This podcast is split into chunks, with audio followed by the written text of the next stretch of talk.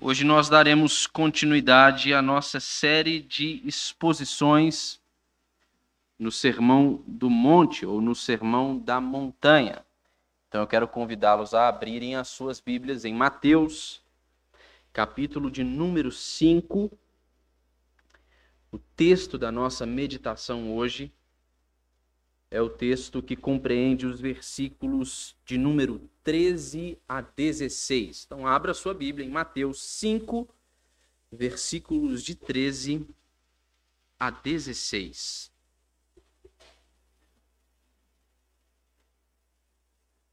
Eu farei a leitura, os irmãos podem acompanhar silenciosamente e aqueles que puderem, mantenham as suas Bíblias abertas para que nós possamos passar a exposição deste texto.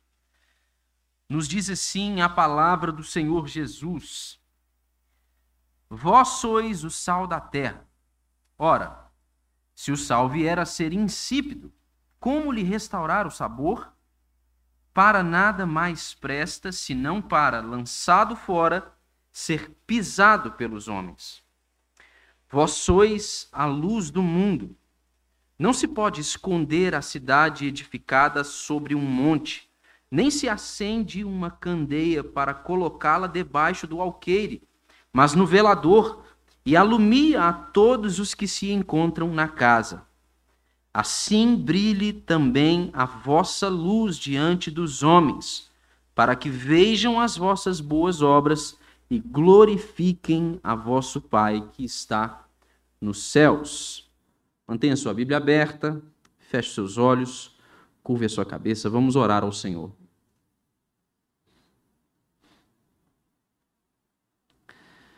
Senhor, a tua palavra é poderosa.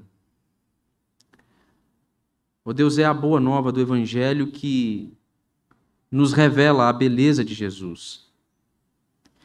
É a palavra do Senhor, ó oh Deus, que tem poder para nos arrancar do charco de lodo, para nos tirar, ó oh Deus, do lamaçal do pecado em que nos encontrávamos e nos transportar, ó Deus, para o reino do Filho do seu amor, o nosso Salvador Jesus Cristo.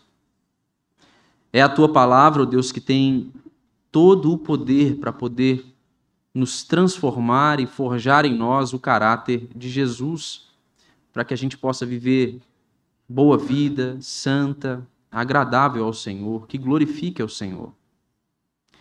E nós estamos aqui diante dessa Sua palavra, diante deste livro sagrado, diante, ó Deus, das Santas Escrituras. E nós cremos nestas verdades Cremos que a tua palavra é poderosa. Cremos, ó oh Deus, que a tua palavra é infalível. Cremos, ó oh Deus, que a tua palavra é inerrante. Mas sabemos também, Senhor, que para compreendermos corretamente as verdades contidas aqui, verdades tão poderosas para poder nos transformar, nós carecemos totalmente do Senhor mesmo através da ação poderosa do Espírito Santo ao nos iluminar, ó oh Deus, para que a gente compreenda a verdade da tua palavra. E é por isso que nós suplicamos aqui que o Senhor nos fale, que o Senhor nos instrua, que o Senhor abra a nossa mente, que o Senhor faça do nosso coração um bom terreno para receber a semente da palavra do Senhor. Ó oh Deus, e fazendo todas essas coisas, que o Senhor nos transforme. Que o Senhor, ó oh Deus, nos ajude a cumprir a tua vontade que o Senhor nos faça mais parecidos com Jesus. Que o Senhor encha ainda mais a nossa vida de sentido e de significado. Nós precisamos do Senhor. Nós precisamos dessa palavra do Senhor. Nós temos fome, ó oh Deus, dessa palavra do Senhor. E nós suplicamos ao Senhor, em nome de Jesus, dá-nos de comer essa noite. Alimenta-nos com a palavra do Senhor. Essa é a nossa oração em nome de Jesus. Amém. O Sermão do Monte, irmãos, é a proclamação de um estilo de vida distinto. É o que nós temos visto ao longo das duas mensagens que foram pregadas até aqui nas Beatitudes. Este estilo de vida distinto que o Sermão do Monte proclama é um estilo de vida profundamente, uma vida profundamente identificada com Jesus Cristo é um estilo de vida a ser vivido, exibido por todos os discípulos de Jesus em todas as eras. Um verdadeiro compromisso com Cristo, irmãos, irá nos conduzir a uma nova vida cujos valores, afeições, aspirações, tudo isso haverá de apontar para a realidade do reino de Deus, que foi inaugurado com a encarnação do Verbo, com a encarnação de Jesus Cristo, e que haverá de ser consumado quando Jesus vier para poder buscar o seu povo e para poder julgar o mundo.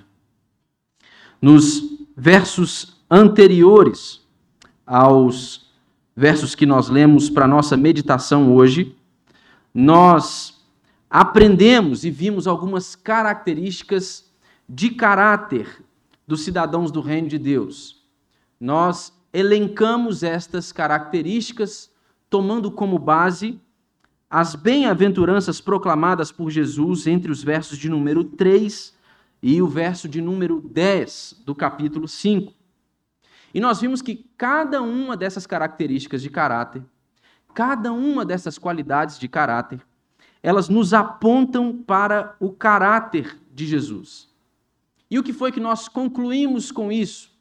Nesta nossa primeira mensagem, ao pensarmos nestas características de caráter que são destacadas nas beatitudes, nós concluímos que a nova vida do reino de Deus, a nova vida proclamada por Jesus para os cidadãos do reino de Deus, é a vida de Cristo.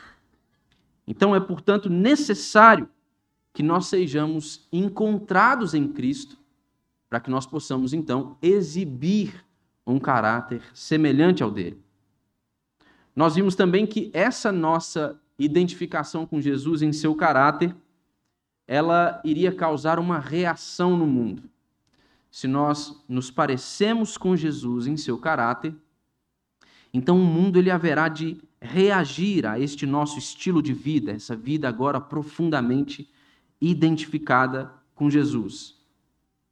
E qual é o tipo de reação que um mundo avesso aos valores de Deus, do reino de Deus, que um mundo que se opõe a Jesus, o seu Verbo encarnado, qual é o tipo de reação que eles podem exibir, a não ser hostilidade, ódio e perseguição?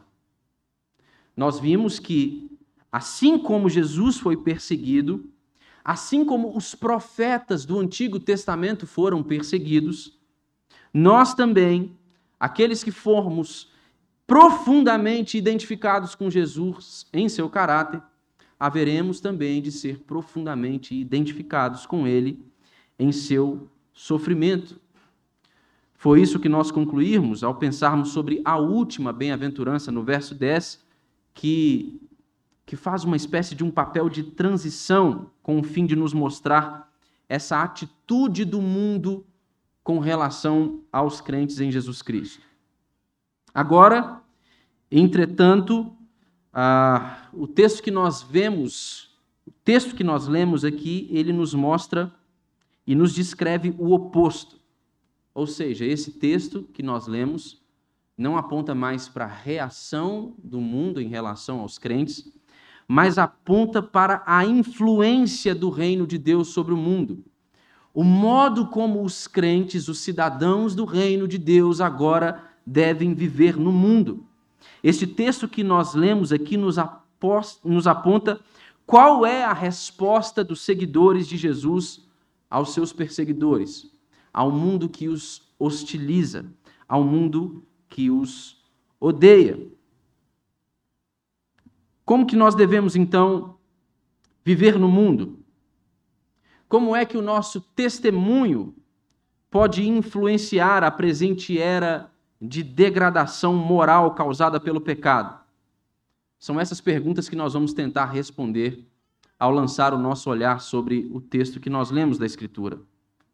Nesse sermão, irmãos, nós veremos que as metáforas utilizadas aqui por Jesus acerca do sal da terra e da luz do mundo, elas nos mostram como o testemunho do reino de Deus por intermédio dos crentes, ele exerce influência em um mundo que está se deteriorando em meio às trevas do pecado. E nós vamos ver três maneiras como nós podemos influenciar o mundo por meio do nosso testemunho genuinamente cristão. Então, a primeira maneira, nós vamos ver que por meio deste texto nós somos ensinados que o cristão ele deve influenciar o mundo por sua diferença. William Hendrickson, ao comentar este texto, ele diz que o sal é uma bênção enquanto ele permanece sendo verdadeiramente sal, e a luz, de igual modo, enquanto permanece sendo realmente luz. O sal, para que ele cumpra o seu papel, ele deve conservar as suas características naturais quando posto em contato com qualquer outro elemento.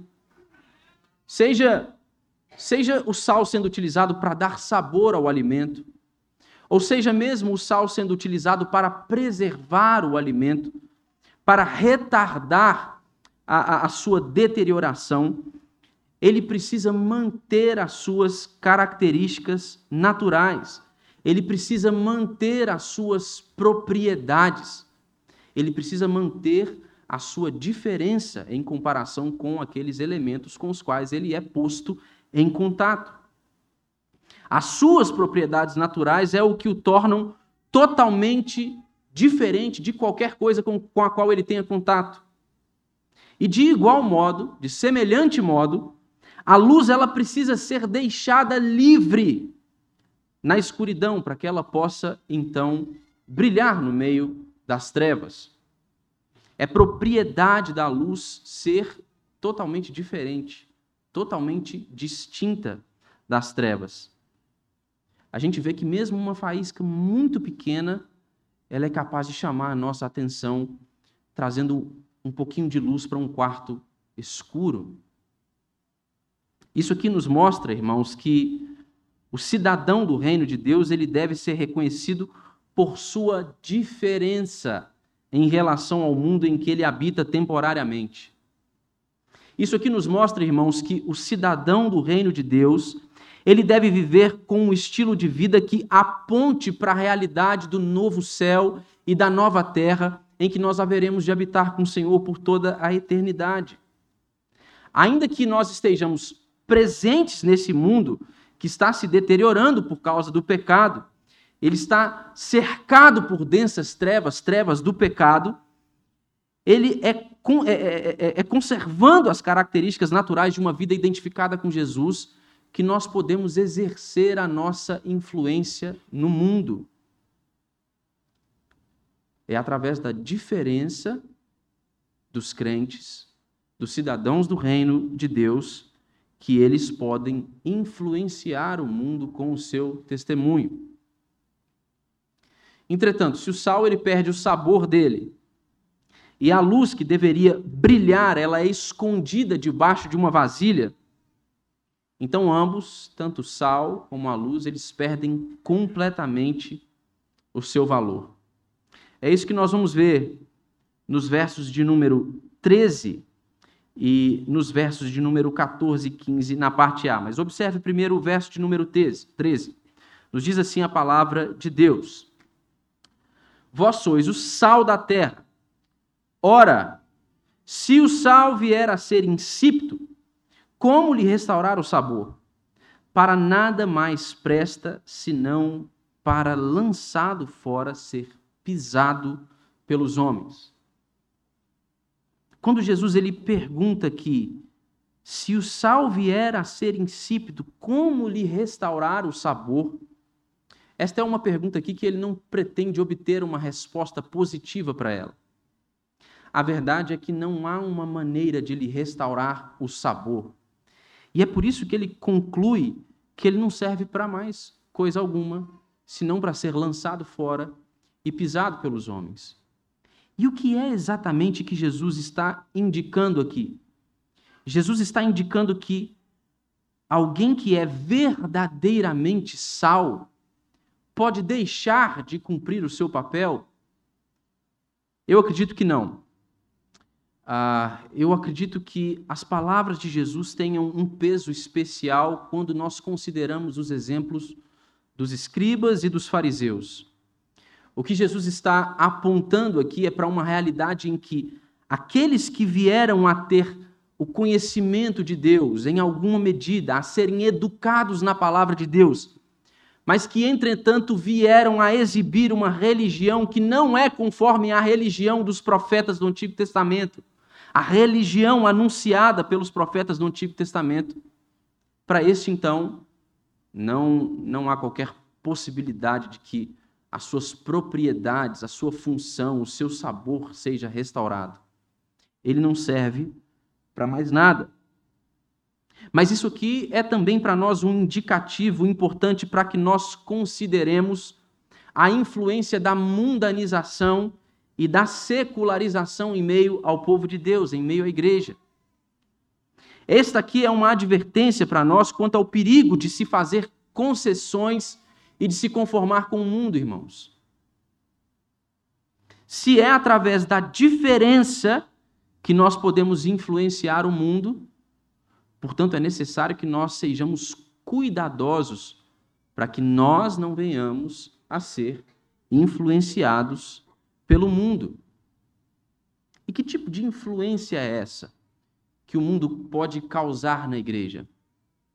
Que tipo de influência é essa que o mundo pode causar na vida dos crentes? é uma influência tal que nos faça exibir os valores do mundo e não os valores do reino de Deus, os quais o Senhor quer que nós os exibamos.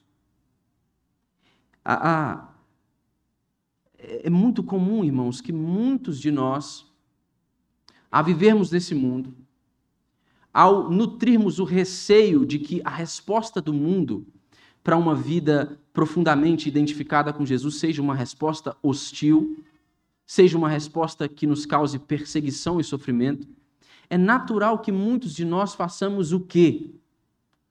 Nós nos deixemos levar pelo ritmo da nossa vida. Nós nos deixemos ser influenciados pelo meio, pelos meios que nós frequentamos. Ao invés de as nossas conversas glorificarem ao Senhor, serem, como diz o apóstolo Paulo, né, palavras temperadas com sal, nós exibimos o mesmo tipo de conversa que qualquer rodinha aí no mundo exibe. Ao invés de os nossos valores serem valores identificados com os valores de Cristo Jesus e do reino de Deus, nós agora exibimos os valores do mundo. Nós agora nos engajamos nas causas e nas lutas do mundo. Nós agora abraçamos ideologias que carregam e proclamam esses valores, mesmo que estes valores eles se oponham aos valores do reino de Deus. E quando isso acontece, então nós perdemos o nosso valor. Nós perdemos o nosso poder de influência. Nós deixamos de influenciar o mundo pela diferença, porque agora a gente é produto do meio. Agora nós somos parecidos com o mundo. E veja só, há uma medida em que nós estamos sofrendo com essa secularização e com esta mundanização. E na mesma medida em que isso acontece, é comum que nós vejamos algumas igrejas ou alguns ditos crentes fazerem isso ou se prestarem a serem influenciados pelo mundo, fazerem isso a, a, a, como, como pretexto do amor, se utilizando como pretexto do amor, não é? Então, eu, eu, eu me relaciono aqui com essas pessoas, mesmo que essa relação com essas pessoas aqui faça com que eu viva um estilo de vida totalmente oposto à vida que Jesus quer que eu viva, porque eu amo essas pessoas. Né? Jesus fazia isso. Jesus andava com os pecadores, ele amava os pecadores. Você que não faz isso, na verdade, você não ama como você deveria amar, como Jesus amava e amou aos pecadores.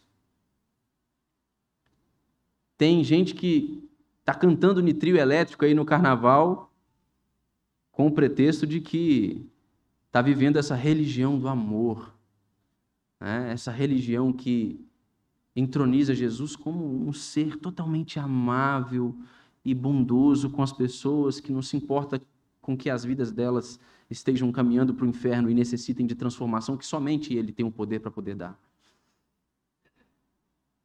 E na mesma medida em que tem gente que, que está sendo totalmente aculturado, amoldado aos padrões do mundo, usando como pretexto o amor, tem igrejas, irmãos, que estão procurando na igualdade com o mundo um meio de atrair outras pessoas.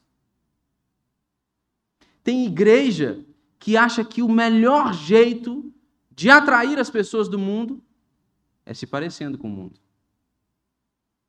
É transformando os seus cultos em, em shows, em eventos pirotécnicos, né? cheio de, de luz e, e, danças e, e todo tipo de coisa que você pode assistir aí em uma boate ou em um evento, um show qualquer.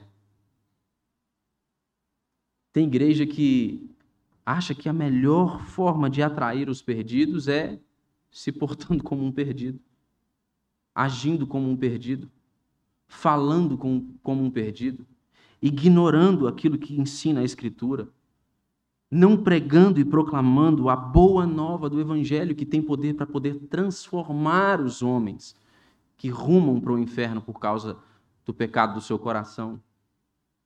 Mas o que é que esse texto nos ensina? Nos ensina que os cristãos, os cidadãos do reino de Deus, eles somente podem influenciar o mundo se eles forem diferentes do mundo.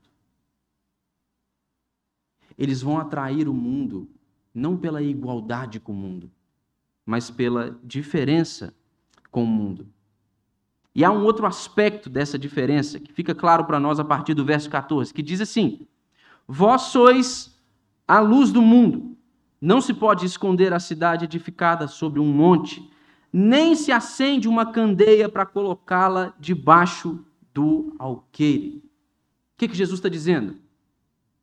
As cidades antigas que eram edificadas no, nos montes, muitas delas elas tinham as suas muralhas constituídas ali e feitas com, a, a, a, com algumas pedras brancas que durante o dia elas refletiam a luz do sol.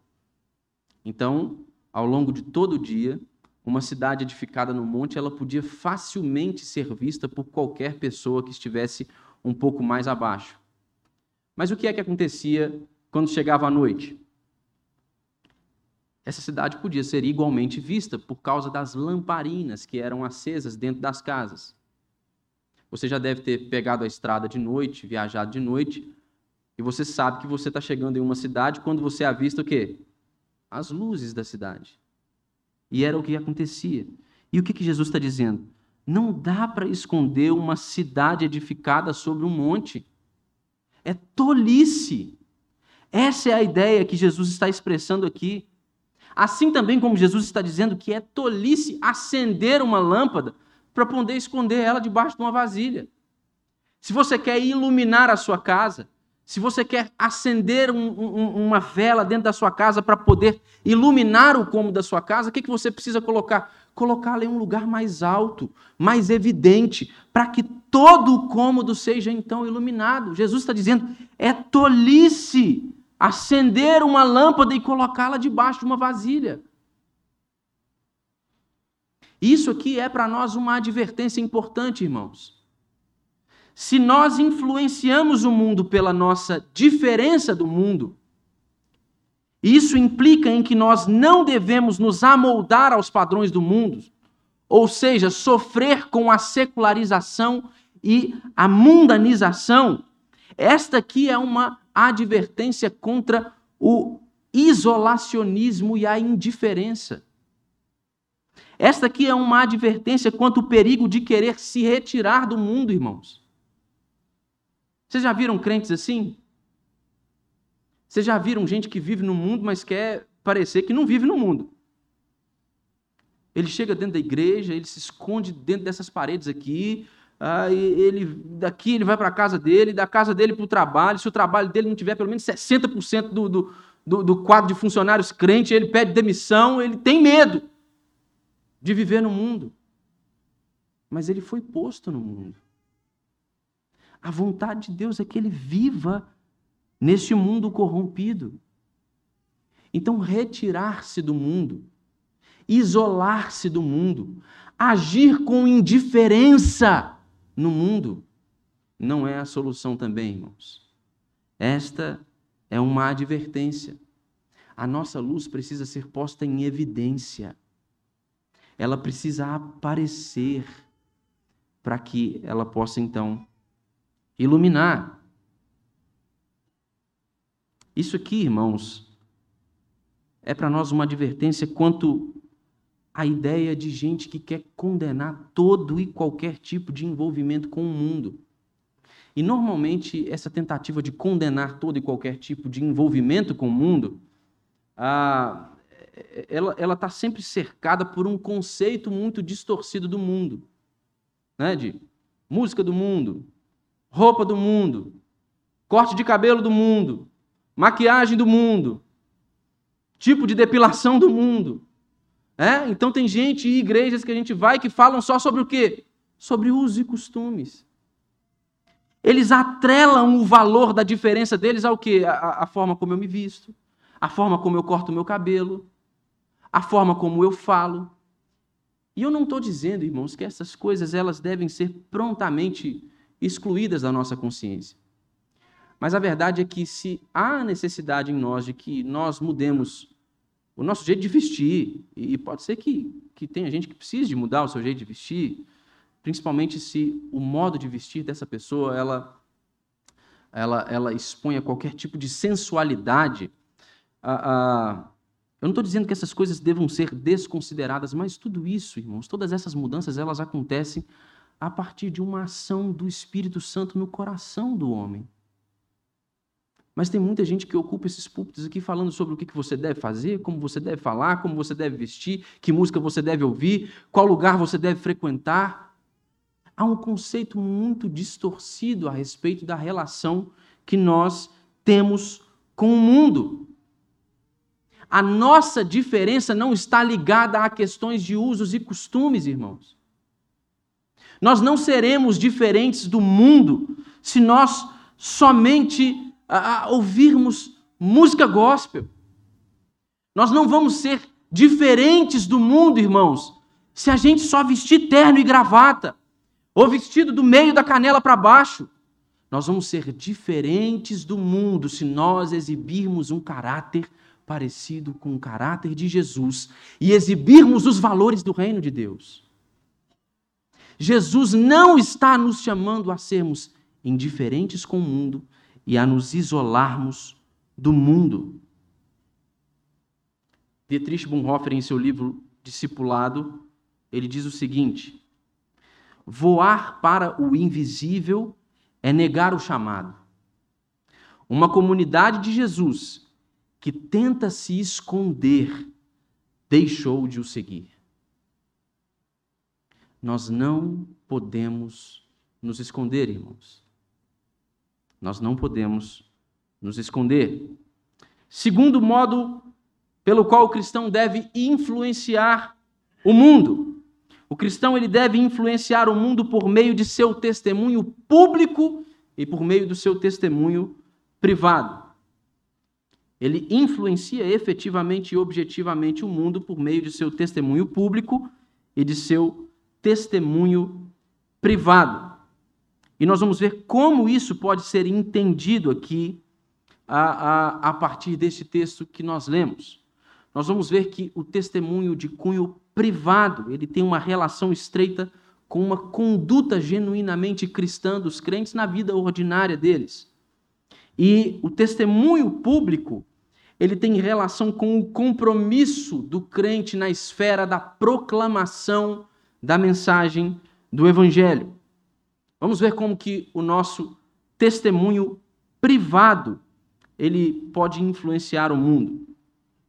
Jesus ele falando aqui aos seus discípulos, ele começa se utilizando da metáfora do sal da terra. No verso 13, ele diz o quê? Vós sois o sal da terra. E o sal ele possui diversas características, irmãos, dentre as quais a gente pode destacar aqui a sua característica talvez primária, que seja a de dar sabor aos alimentos, como eu já mencionei, mas há também a, a, a característica que destaque o seu poder preservativo, o poder do sal de retardar a putrefação dos alimentos, especificamente de alguns tipos de carne. E a ênfase aqui parece se voltar justamente para este poder do sal como um antisséptico, ou seja, como uma substância que serve para poder preservar o alimento e retardar a deterioração deste alimento. E se esta é a ênfase aqui de Jesus, quando ele pensa sobre o sal, é importante que a gente considere aqui, vale a pena destacar aqui, a forma interessante como o sal age nesse aspecto específico de retardar a deterioração do alimento. A gente pode ver que a ação do sal no alimento, na substância com a qual ele é colocado em contato, ela é uma ação penetrante, ou seja, ela é uma ação intensa, ela é uma ação poderosa, mas ela é uma ação praticamente imperceptível. Você esfrega o sal na carne, era o que eles faziam, esfregavam o sal na carne. E aí você não via os efeitos daquilo. Você só sabia que aquela carne ela não iria ficar podre na mesma velocidade que uma carne que não tivesse sido posta em contato com o sal. A ação é penetrante, mas ela é silenciosa, quase imperceptível à medida que o sal é colocado em contato com outros elementos, silenciosamente ele age de modo a combater a putrefação dos, dos mesmos. E de igual modo, os discípulos de Jesus, como sal, eles influenciam o mundo por meio do seu testemunho privado. O que isso significa, irmãos? Significa que no seu trabalho, significa que na sua faculdade, significa que na sua escola, significa que na sua vizinhança, significa que até mesmo no seu lar, com a sua presença, de um modo aparentemente imperceptível, às vezes silencioso, você, como um cidadão do reino de Deus, combate e evita a deterioração causada pelo pecado. É isso que Jesus está ensinando. O comentarista bíblico Tasker, ao comentar este verso, ele diz que os discípulos de Jesus são chamados a ser como um purificador moral em um mundo onde os padrões morais são baixos, instáveis ou mesmo inexistentes. Quando nós pensamos acerca do nosso testemunho privado, nós vemos aqui, irmãos, por meio desse texto e da metáfora do sal da terra, que nós somos chamados a combater a corrupção moral e espiritual em meio ao mundo que vivemos. E isso nós fazemos por meio deste nosso testemunho privado, disseminando os valores do reino de Deus. O Dr. Martin Lloyd Jones, quando ele comenta esse verso aqui, ele vai lembrar que não fosse o avivamento causado pela reforma puritana no século XVIII, e provavelmente a nação da Inglaterra daquele tempo ela teria de atravessar um período de revoluções semelhante ao período que havia sido experimentado pela França. Hendrickson ele vai dizer que só Deus sabe o quão mais corrupto o mundo seria sem o exemplo a vida e a oração dos santos que refreiam a sua corrupção. Como é que nós influenciamos o mundo por meio do nosso testemunho privado? Exibindo os valores do reino de Deus em nossa vida privada, em nossa vida ordinária, nas nossas atividades comuns do dia a dia. Mas nós também vimos que nós podemos influenciar o mundo por meio do nosso testemunho público. Vamos considerar como o nosso testemunho público ele influencia o mundo. No verso 14, então, Jesus continuando a falar aos discípulos, ele diz o quê? Ele agora se utiliza da metáfora da luz do mundo. Ele olha para eles e fala assim: vocês são a luz do mundo. E a luz ela é um símbolo religioso universal. Na Escritura, a luz indica o verdadeiro conhecimento de Deus.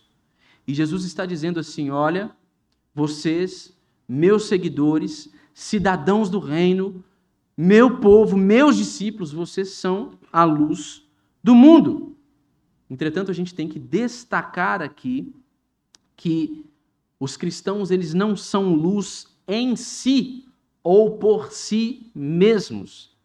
Eles são luz no Senhor, como afirma o apóstolo Paulo em Efésios, no capítulo 5, no verso 8.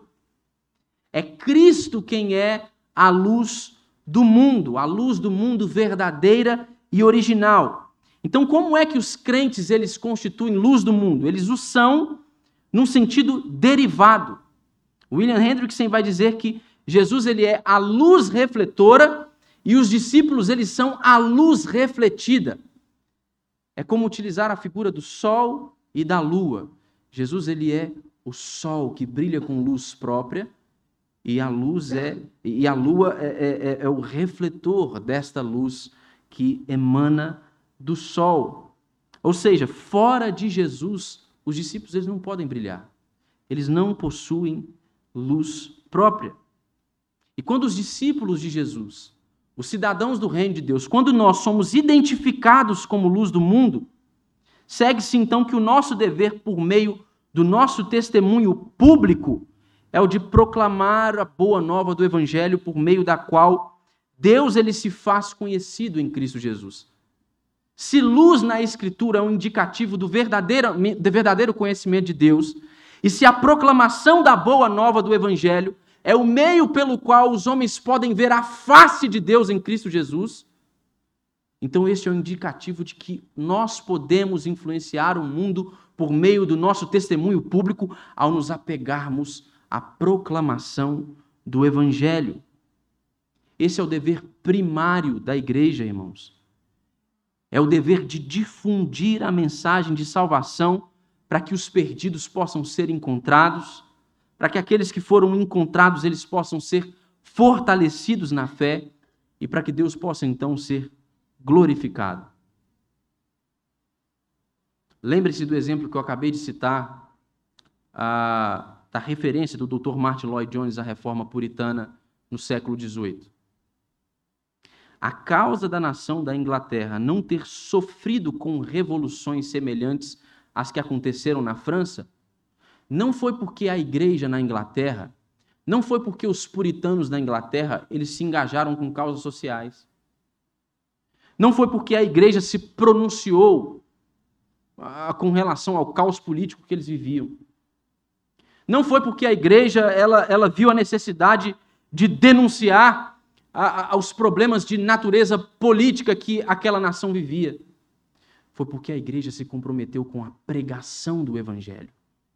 E à medida que vidas eram sendo salvas, vidas então eram sendo transformadas, e tamanha foi a transformação naquela nação por causa desse avivamento, que então eles não sofreram com aquilo que a nação vizinha eles havia sofrido tão severamente.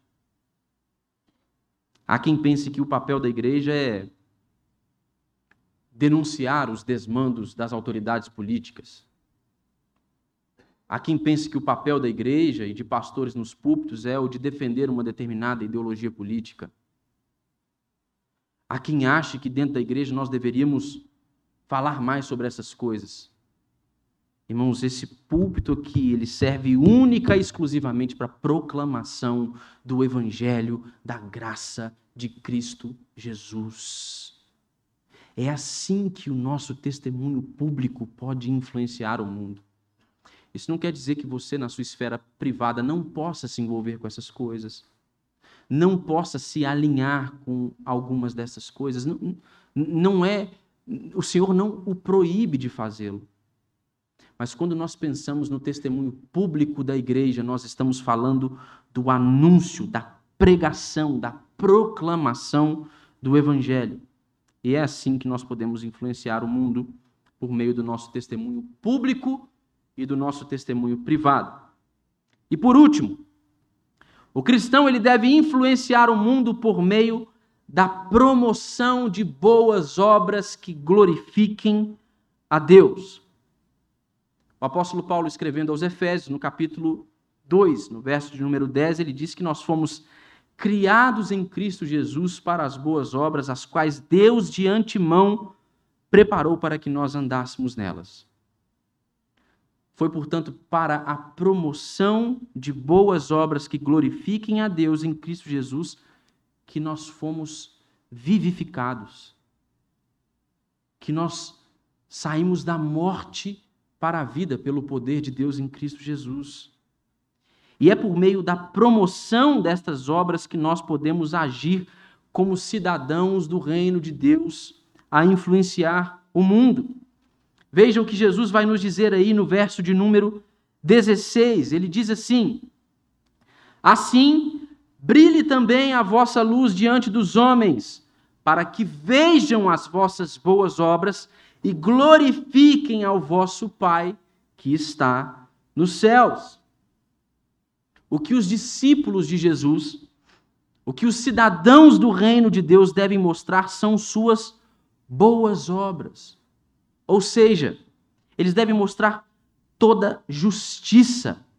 Eles devem mostrar que tudo o que eles são e eles fazem reflete a mente e a vontade de Deus. E é bom que essas obras sejam vistas pelos homens. Essa é exatamente a vontade de Jesus. E não é somente a vontade de Jesus, é a vontade de todos aqueles que desejam assistir à consumação do reino de Deus. Todos aqueles que praticam boas obras, eles desejam que essas boas obras sejam vistas. E por que, que eles desejam isso? Eles não desejam isso com o fim de granjear honra, méritos para si mesmo. Eles não fazem isso com vistas ao auto reconhecimento, a se proclamarem como gente boa, moralmente relevante no mundo. Não, ao contrário, eles fazem isso para que os homens glorifiquem ao vosso Pai que está no céu. Portanto, de certa forma, o fim é também o resultado das boas obras. Essas obras, quando vistas pelos homens, sob a influência do Espírito Santo de Deus, elas vão fazer com que os homens eles rendam ao Senhor a reverência, a honra, o louvor e a glória que lhe é devido. E é isso que significa deixar brilhar a nossa luz, manifestar as boas obras do reino de Deus. Testemunho não inclui só palavras, mas inclui também obras. Stier, comentando este texto, ele vai dizer que a boa obra sem o bom caminhar não tem proveito algum. Nós, como cristãos, podemos influenciar o mundo por meio de boas obras, da promoção de boas obras que glorifiquem a Deus. O bispo da antiga igreja de Liverpool, John Charles Riley, ele comentando esse texto, meditando sobre esse texto, ele diz o seguinte: Nunca será bom ficar ocioso pela vida, pensando e vivendo como os outros, se quisermos ser propriedade de Cristo como seu povo. Temos graça? Então deve ser vista. Temos o Espírito? Então deve haver frutos. Temos alguma religião salvadora? Então deve haver uma diferença de hábitos, gostos e mentalidade entre nós e aqueles que pensam apenas no mundo.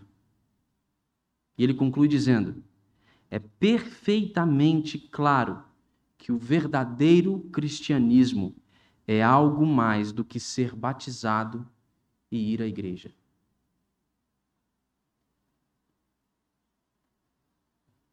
Você tem vivido como um cidadão do reino de Deus, meu irmão? Você tem vivido uma vida profundamente identificada com Jesus? Uma vida que exibe os valores do reino de Deus? Você, por meio do seu testemunho, tem podido influenciar de alguma forma o mundo?